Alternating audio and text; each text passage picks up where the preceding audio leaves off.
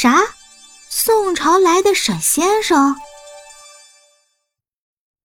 第三十六章。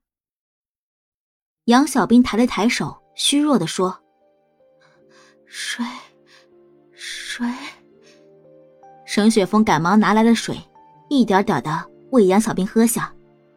喝完水后，杨小兵恢复了不少，至少能说清楚话了，连忙询问沈雪峰：“雪峰，我昏睡过去的时候，到底发生了什么？我的头好痛啊！”沈雪峰解释道：“没发生什么大事儿，你没事就好。叶正死了，叶明川身负重伤逃走了。”啊，那就好。杨小兵干巴巴的回答。虽然自己也很努力的在帮忙，但是在这种关键的时刻，自己还是会拖沈雪峰的后腿。杨小兵失落的想着。杨小兵失落的表情被沈雪峰尽收眼底，柔柔的问：“小兵，怎么了？身体不舒服吗？还是……”“没有，我只是觉得在这种关键的时候，我还是什么都做不了，还要让你来救我。我觉得自己很没用，我总觉得……”自己拖了你的后腿，如果我足够强大就好了。小兵，别胡思乱想了，你已经很勇敢了。沈雪峰轻轻的摸了摸杨小兵的头发，安慰道。罗印看到二人这副样子，也不好多说什么，就别过头去。杨小兵这才发现多了个人，问道：“这位是？”“这是我在救你时，途中遇到的高人。”沈雪峰解释道。真的吗？那你一定很厉害，我可以拜你为师吗？罗印恩人，我想变强。杨小兵激动的问：“这，呃，这，好吧。”尽管面露难色，犹豫了一下，罗印还是答应了。那你就跟我学习茅山术吧。杨小兵开心的回答：“嗯。”就这样，杨小兵开始踏上了习武之路。而此时，电视上的新闻报道中出现了大量新闻：医院太平间里丢失了好多尸体。罗印、沈雪峰、杨小兵三人觉得事情有蹊跷，怀疑是不是叶明川在背后捣鬼。但是三个人又找不到叶明川，无奈作罢。杨小兵继续潜心修炼，沈雪峰也在此期间恢复身体，提升武力。罗印则外出打探消息。由于罗印法力高强。他决定只身一人去阴间请黑白无常。在夜里十二点，罗印动身出发，一路上很是顺利。罗印说明原因，请求黑白无常和他去阳间走一趟，去听听沈雪峰的冤情。沈雪峰见到黑白无常，很是感激罗印，一五一十的将事情的来龙去脉告诉黑白无常。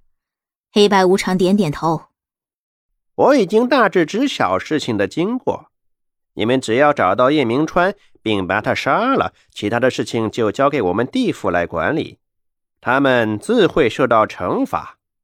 到时候，沈雪峰，你就可以投胎转世了。好，我明白了。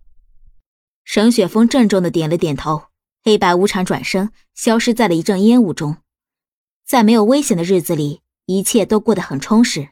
杨小兵每日早起，跟随罗印练习武功。提升自己的水平，沈雪峰便外出打探叶明川的消息，三人相处的也十分融洽。这天，杨小兵闲着无聊，打算出门逛街，正好可以用上前几天师傅教给我的易容术练练手。杨小兵开心的想着。杨小兵正在街上逛着，听到一条巷子里传出哀嚎声，好奇心驱使他走进巷子一探究竟。杨小兵在角落偷偷的歪着头，定睛一看。这不是叶明川吗？真是冤家路窄，看我不抓你！想罢，杨小兵一个箭步冲上去，打了叶明川一个措手不及。叶明川看着眼前这个陌生的女子，眼中带着疑惑：哪来的野女人，耽误我的好事？杨小兵冷哼一声：“哼，野女人，我让你瞧瞧我的厉害！”听到声音后，叶明川笑了：“哦。”原来是你啊，我的女朋友。谁是你的女朋友？吃我一掌！杨小兵火速出击，叶明川一躲，继续补充：“就你，雕虫小技，哼！”杨小兵还是高估了自己。他在和叶明川过了几招之后，就有点力不从心了，心想：这样下去不行，我还是找个机会逃走，找救兵吧。杨小兵打着打着，突然对着叶明川的身后叫道：“啊雪峰，你终于来了！”叶明川回头一看，糟糕，中计了。叶明川心想，而杨小兵留下烟雾粉，已经快速逃离了。但杨小兵还是疏忽了，烟雾粉在地上留下了一些脚印。叶明川跟着这些脚印。很快就看到了杨小兵的身影，一路跟踪。叶明川发现了杨小兵的住所，叶明川冷笑：“哼，今晚就让你们知道我的厉害。”果然，这天夜里，他们三人的住所收到了大批僵尸的攻击，一波一波的袭来，三人只得连连撤退，好不容易脱身。但是三人为了保护周围的村民，还是决定和僵尸拼斗起来，决战了一整夜。终于，他们解决了这些僵尸。一波未平，一波又起。这时，医院那又传来了坏消息，有很多的婴儿成批成批的失踪了。罗印忧心忡忡的说道：“你们两个继续关注僵尸的行踪，我一个人去找叶明川吧。形势危急，刻不容缓。”嗯，杨小兵和沈雪峰同时回答道。于是两人继续解决僵尸。杨小兵和沈雪峰配合默契。雪峰，我们一人一边，你去解决那边的。好。两个小时后，二人齐心协力，终于杀完了村子周围的所有僵尸。于是两人决定去找罗印，帮助他解决叶明川。路上，杨小兵担忧的问：“罗印师傅应该不会有事吧？”放心吧，你罗印师傅厉害着呢。沈雪峰略带醋意的回答道：“什么呀？我师傅的醋你要吃？”他是我们的救命恩人哎！杨小兵娇羞的捶了一下沈雪峰的胸口。知道了，我开玩笑的。两人正说着，听到前面有打斗的声音，急忙沿着声音追了过去。两人推开树枝，定睛一看，是罗印和叶明川。